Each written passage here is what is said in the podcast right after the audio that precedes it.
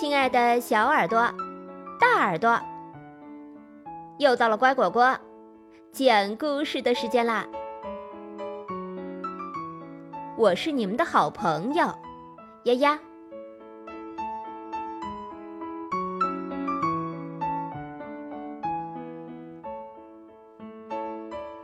你好啊，故宫。人物篇：皇子。皇子的一天，学霸是怎样炼成的？皇子们从六岁开始就要到乾清门内的上书房念书。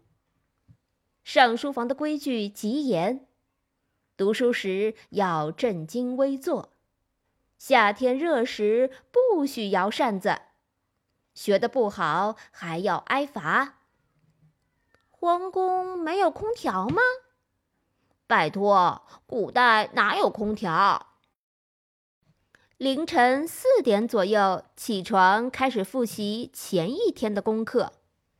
哇哦，我姐姐上中学时也没有皇子起得这么早。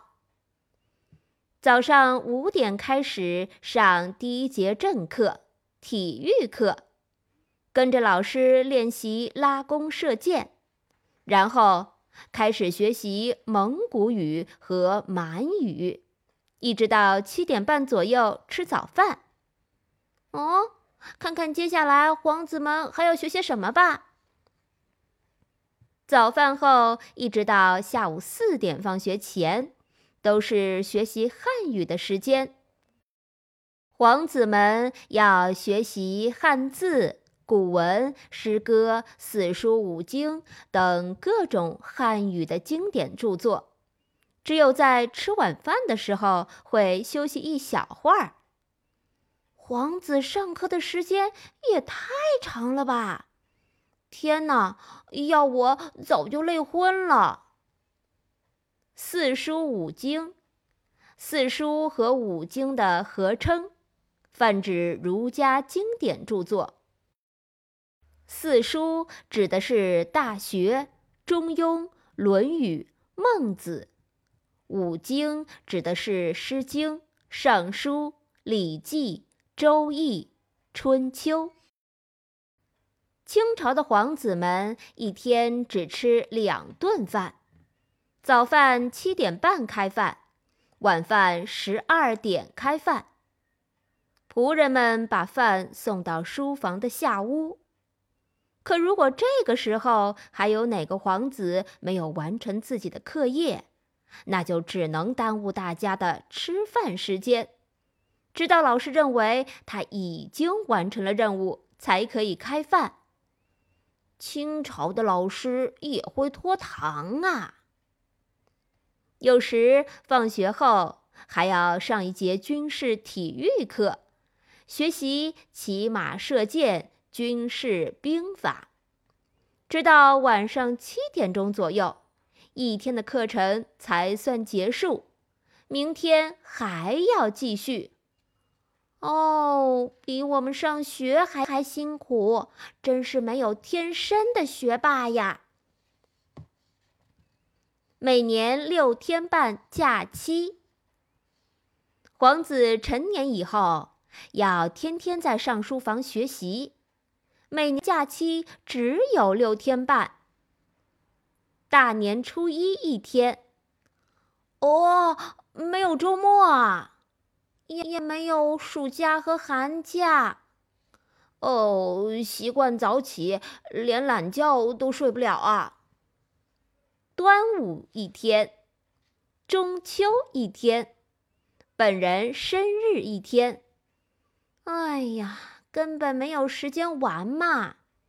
老爹生日两天，再加上年三十可以早放半天外，别的假日就没有了，也很少有机会能去皇宫外面玩儿。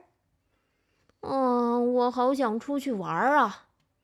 这样的童年可真没劲。皇子也有级别。猜猜我们三个谁是亲王？皇宫里怎么什么都有级别，只有皇帝没有级别，因为皇帝就一个呗。皇子成年后，皇帝就会给他们封赐各种级别：亲王、郡王、贝勒、贝子等等。其中，亲王最高，贝子最低。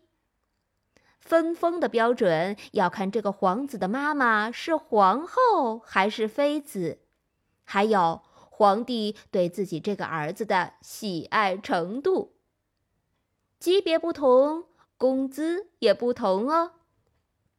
呃，我不是贝子，是贝子。啊，是贝，贝壳的贝。